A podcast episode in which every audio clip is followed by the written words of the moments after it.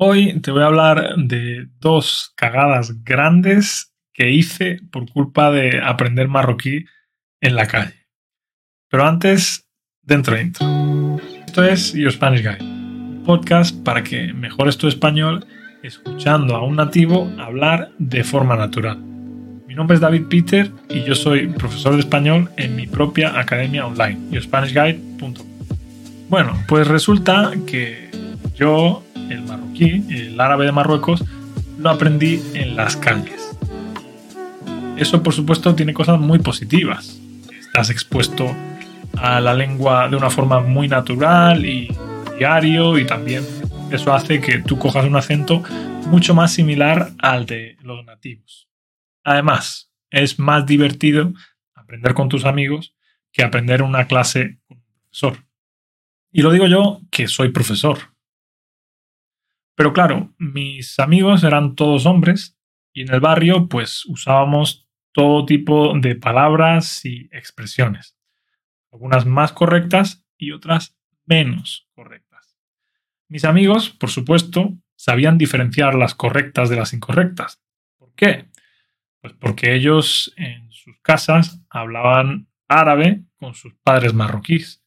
Pero yo no. Yo en mi casa hablaba la lengua de Cervantes, es decir, el castellano de toda la vida. Y claro, cuando hablaba con la gente del barrio, pues no había ningún problema, no había filtros. Tú podías decir cualquier cosa que nada estaba fuera de lugar. Pero amigo, me fui de viaje con un amigo mío a Marruecos cuando tenía 17 años y metí dos patas muy gordas. En el barrio, cuando alguien está diciendo algo que no tiene mucho sentido, la gente en marroquí dice que es hawar, que se puede traducir al español ¿qué estás diciendo? Pero claro, la traducción literal de hawar es algo así como meterle el dedo en el culo a alguien. Y en esa época yo sabía utilizar la expresión eh, correctamente, pero no sabía la traducción literal de Howard. Por supuesto no sabía que era algo tan vulgar. Y bueno, un día, estando sentado en Marruecos, en casa de mi amigo, comiendo con su familia, estaba mi amigo, estaban sus hermanas pequeñas, estaba su madre, estaba hasta su abuelo, es decir, todo el mundo. Pues bueno, mi amigo me dice algo así que para mí no tenía mucho sentido y voy yo y le digo, es que es Howard. Y claro, se hizo el silencio. La familia se echó las manos a la cabeza porque se sorprendió muchísimo de escucharme a mí decir algo así, porque por supuesto a mí me tenían lo que soy, por un chico educado. Y me dice mi amigo, ¿has visto Peter? Porque a mí me llaman Peter, ¿no? Me dice, ¿has visto Peter? Ya la estás liando. En concreto me lo dijo en marroquí. Me dijo, hostia, Peter, Ansina, ah, que es ahora. Pero bueno, ellos sabían que yo aprendí en la calle, así que comprendieron y la cosa no fue más allá. Es decir, no pasó nada más.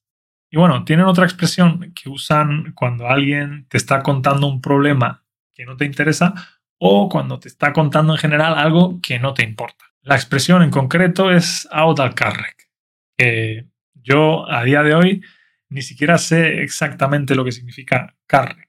Sé que es algo así como polla, tu culo, no sé, algo malo. Y esta vez usé la expresión en el coche, con los hermanos pequeños de mi amigo, con la madre, con todo el mundo. Mi amigo me estaba hablando y me estaba molestando y yo le dije, out al carrec. Y lo mismo pasó, bueno, se hizo el silencio, vergüenza, ¿no? Me dijo que eso no se decía, yo pasé un poquito de vergüenza, pero bueno, ya está, nada más. Bueno, aprovecha aquí en los comentarios dime qué cosas te han pasado a ti así en español o en otro idioma. Y así pues os leo un poco y aprendo algo de vosotros. Y bueno, como siempre, muchas gracias por darme amor en las redes sociales y por supuesto muchas gracias a los miembros de iospanishguide.com. De verdad, chicos, no podría hacer esto sin vos. Si tú también quieres tener clases conmigo, tienes dos opciones.